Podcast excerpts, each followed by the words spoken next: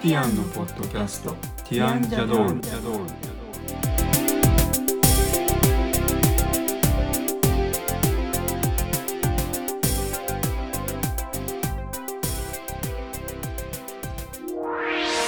こんにちはティアンのコリンですこんにちは、ティアンのエリコです。今日はティアンジャドールの第11回ですこのポッドキャストでは音楽やアートデザインなどティアンのメンバーの切り口で10分から15分程度でお話ししていきますそれでは今日はティアンのメンバー2人で、えー音楽のお話特にピアノですねピアノの、えー中でも、えーピアノレッスンですね。はい、ピアノのレッスンについての体験を、はいエリコの体験ですね、おはい話をしていきたいと思っています。はい、よよろしくお願いしまろしす。くお願いします。はい、えっ、と、まず、まあ、僕たちは二人とも音楽は好きなんですけど、はい、えっ、と、今回はエリコですね。なんで、なんでピアノなんですか。どうしてピアノが好きなんでしょうか。このなんでっていうのが自分でもよくわからないんですけど、物心ついた時には好きだったんですよ。まああの姿も美しいし、音も好きだったんでしょうが、とにかく小さい幼稚園ぐらいの頃ですかね。ピアノがもう欲しくて欲しくてしょうがなくって、で親はおもちゃを買ってくれたんですが、おもちゃじゃ全然違うじゃないですか。そうでし。はい、しつこく言い続けましたらついにおじいちゃんがピアノを買ってくれましてそれでピアノを習うことになったうん、というような経緯なんですね。なるほど。はい、ただうちはあのそういうわけで両親ともそこまで音楽が好きだったり楽器が好きだったりしてなかったのでピアノを習うと言っても一体誰に習ったらいいのやらということでうんとりあえずあのたまたま知り合いの人にこんな人がいるって聞いた人に習うことになったんですが、うんじゃあピアノは独学じゃないんですね。はい独学じゃないんですがその最初の先生がですねうん結構まああの平たく言ってしまえばひどかったというか うんあの全然きちんとピアノという楽器のことを教えられないようなうん悪い方じゃなかったんですけど、はい。そういうわけであのピアノっていうのはあの楽器なのでなんて言うんでしょう自然にこう力を抜いて弾かなければいけないんですがとにかくバキバキに手全体に体中力を入れて、うんピアノは弾いてるわテンポはめちゃくちゃだわっていうような状態でですねはい。なんとあの幼稚園から習い始めて小学校5年生まで行ってしまいましてでさすがに5年になった時にあんまり音楽に興味がない親でもちょっともしかしてこの先生はあれって思ったらしくてうんそこで初めて先生を変えましょうかということになり違う先生に今度習うことになったんですよ。うん。そしたらその先生が最初その私の弾き方を見てこれはダメだと思ったらしくうんあのまず力を抜くっていうことができるようになるかどうかであるとうんでそれができないようだったらちょっとうちでは面倒を見れない的なことをあのうちの母は言われたらしくそれでもとりあえず何とか見てもらえることになり今度小学校5年生からその先生に見てもらうことになったんですけど、うんそしたら今度はその先生はあのえらく硬い先生でいらっしゃいましてあの力を抜くっていうことは教えてくれたんですがこのピアノってそもそも楽器ですよね。うんで何のためにあるのかっていうと音楽を奏でたいからピアノ弾くわけですよねみんな。でもその一番大事なところが抜け落ちてるというかあの楽譜に四分音符はあの速さは四分音符いくつって書いてあったらその通りに弾かなければいけないしこう曲を弾いててあなんかここちょっとゆっくりにしたいなみたいなことをするとテンポが揺れてるって怒られるし、うんで腕は振るな床と平行なままで弾けとかいう状態でしたので結局ですね高校2年生まで習いましたけど相変わらずピアノは好きだったんでしつこく習いましたが、うんまあほぼ上手くならないというかうんその力を抜くためもあって小学校5年生で初級の初級に戻ってしまったせいもあり高校2年まで幼稚園からなれ習ってもなんとそなちにぐらい弾けるか弾けないかみたいな進歩ぶりで、うんソナチネっていうのはハノンの次のやつですか。ソナチネはハノンの次じゃないですねハノンはあれは指の体操みたいなものなので、まあ、あの昔の人たちでバイエルとかいうのやってたああ方多いかもしれないんですがバイエルの次ぐらいに来る感じじゃないですかね、そういう流れでいうと。まああのそなたの小さいものって意味なんでソナチネっていうのはそなた形式のあの大きい曲をもっと短くコンパクトにしたみたいな感じの古典派に属する曲ですね。うんはい、そんなことで高校2年生までしつこくやった割にはあんまりうまくならないでもピアノは大好きいつかなんかもっと楽しく弾けたらいいな自分がいいなって思う曲が弾けたらいいなって思いつつうまくはならないみたいな状況で、そこであの美術大学を受験しようと思ったので一旦ピアノをやめてしまったので,、うんでそこで一旦途切れる感じですね。うん、なるほど。はい、ただそのピアノが好きっていう気持ちだけはずっとしつこく持ち続けてましたのであのなんて言うんでしょう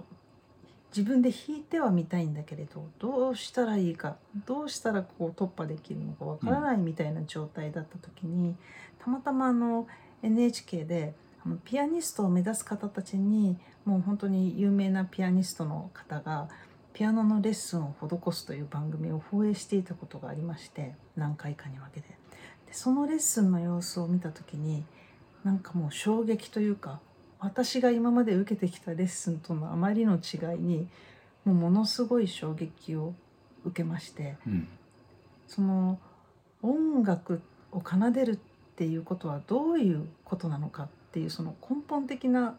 ことが自分の今までの体験から全く抜け落ちてたなとうん、でその曲はみんな作曲家の人が作ってるわけでその作曲家の人たちはみんな一人一人の人間なわけでいろんな思いがあったりとか、うん、いろんなこう気持ちなどをその作品に込めてるわけなんですけどじゃあそういうのを感じようとしたりとかどうしてこの音がここに来てるのかとかじゃあこの音はどういうイメージで鳴らしたらいいのかとかそういうようなことをやっぱりこうレッスンの中心に持ってってたんですけどじゃあどうしてここフォルテって書いてあるんだろう、フォルテは強くじゃないよねっていうこのフォルテはどうして欲しかったんだろうとかそういうレッスンを受けてらっしゃるのを見てあ私もこういうレッスンを受けたいとその時すごく思いましてうん、で結局その後あの子供が生まれた時にですねその子供がピアノを習いたいということでその子を連れてその新しい先生をやっと探しましてはい、行ってみたんですよそしたらその一番最初のレッスンでその先生がされたことがそのまだ3歳ぐらいの子供を膝の上に乗っけてこうグランドのピアノの前にお膝に乗っけて先生が座られまして「ねえこの楽器すんごい大きいと思わない?」っていうところから始まったんですね。なるほど。でこんな大きい楽器をあなたはまだ体ちっちゃいけどどうやって鳴らすと思うっていうところから始まりましてもうその時点で私はすでに衝撃なんですけれどうも、ん、でこれはね重さをかけて鳴らしていくのよっていうふうに先生がおっしゃって「え重さ?って」って思って聞いてましたら重さってこれ手で弾くでしょ手で弾く時に指の一番最初のこの第一関節から先だけの重さを乗っけると音はこれぐらい出るのねって実際弾いてくださってそれが第二関節から先第三関節からだけだとこれぐらいの音になるでしょそれでねじゃあ今度は手全手首から先だとどうだろう肘から先だとどう肩から先だとこんな音になるよねっていうふうにどんどんこう音を豊かに鳴らしてってでもねこれこんな大きい楽器はね全部の体重を乗っけるとこんな音になるのよっていうふうに弾いてくださいましてもう完全にその時点で私はあの私もぜひ習いたいって思いましてその先生に、あの私も一緒に見ていただいていいでしょうかっていうふうにお願いしましてなるほど。習い始めてその3人目の先生が本当に素晴らしくてですねなのでその後子供も結局習ったんですけれども、はい、習う時も例えばあの普通の練習曲つまんないなって思って練習したことある方いっぱいいるかと思うんですけどこの曲すっごいいい曲だと思わないって先生はおっしゃるんですよ。うん、でここのところが本当に素敵よねとかこれね歌詞つけて歌ってみたらどうかな今日すごいいいことがあったのとかなんだかね今日すごい悲しいのよとかねそういう歌詞つけて歌いながら弾いてもいいのよっておっしゃったりとかその音楽の一番大事な楽しみっていうか心の部分を伝えてくださる先生なので。うん、あなんかこういうふうに学校の音楽の授業も皆さん先生方が子どもたちに教えてくれたら音楽嫌いとかつまんないとか言う人いなくなるのになってちょっと思いましたね。なるほどはい、そうですねあのその楽譜の通りにただ弾くだけだったらコンピューターで弾けますからねそうそうするとそれこそ本当にメトロノームでこうきちんと区切って乱れなくピアノは小さい音でうんフォルテは大きい音でみたいになっちゃうわけですけどそれでは音楽にならないんですね。うん、なるほどですねはい、はい、ちなみに僕もその先生にちょっと前まではい、習ってましたねはいはいどうでしたか、弾けるようになりましたね両手でピアノが、うーうんん、あの僕全然ピアノ鍵盤楽器は弾けなかったんですけど、はい初めて弾けるようになったっていうのははい、すごい大きな進歩だなと自分では思ってますけどやっぱりねこう両手で弾けると楽しい。楽しいですですかねね鍵盤楽器にはすごく子供の頃から憧れてたんですよ僕ははい、あの小学校の時に運動会でこう鼓笛隊っていうのがあはっい、て、はい、ありましたね。で大半の人は笛なんです。はいで、時々縦笛ってやつですね。そうでなんその中の選抜された何人かがあの、えー、と鍵盤ハーモニカ、はい、はい、ピアニカって当時あ言っのてま吹したきながらそう鍵盤弾くみたいな。そうであれがやりたかったけどやらせてもらえなかったですねあ、じゃあ憧れの楽器だったんですね。であと音楽室はあの自分の座席の代わりにオルガン、足こぎオルガンみたいなのがあ、はいはい。あの置いてあってただ開けられないように鍵がかかってたんですよね蓋にああ、でせっかくあるのに。そう時々開けられるのがあって、はい遊んでると怒られるっていう何のためにあったんでしょうかね。いつ使うのかもわからないけど一応何台何十台かそのオルガンがあるのに触らせてもらえなくて、不思議ですねそ。うだから鍵盤楽器はすごい昔から好きだったんですけどねはい。全然触ることができなかったのではい。ピアノみたいな鍵盤楽器は演奏したいなと思ってたけどはい。全然触れないまま大人になったっていう感じですからね。はいはい大人になって弾いてみて。どうでしたか。まず全然弾けないですよね初めて弾いた時は、そうですよね。右手と左手一緒の動きになったりとかはい。その指の動かし方やルールがなって結ない構とか鍵盤重たいですからね、ピアノ。で全然こう指が反応しないぐらいというか、まあ、本当にピアノの鍵盤は重たいなっていうのが最初の印象かもしれなそういでですすね。よね。オルガンとかシンセサイザーとか弾き慣れてると。あれっていうぐらい重く感じるかもしれないですね。その体重をかけてっていうのは僕もその先生から何回も言われましたね。はい。はい、こうは最近練習してないから お、もったいないですね。やばいかもしれないですけどね、 はい。はい、まあでもまだその先生から習えるチャンスがあるんですかね。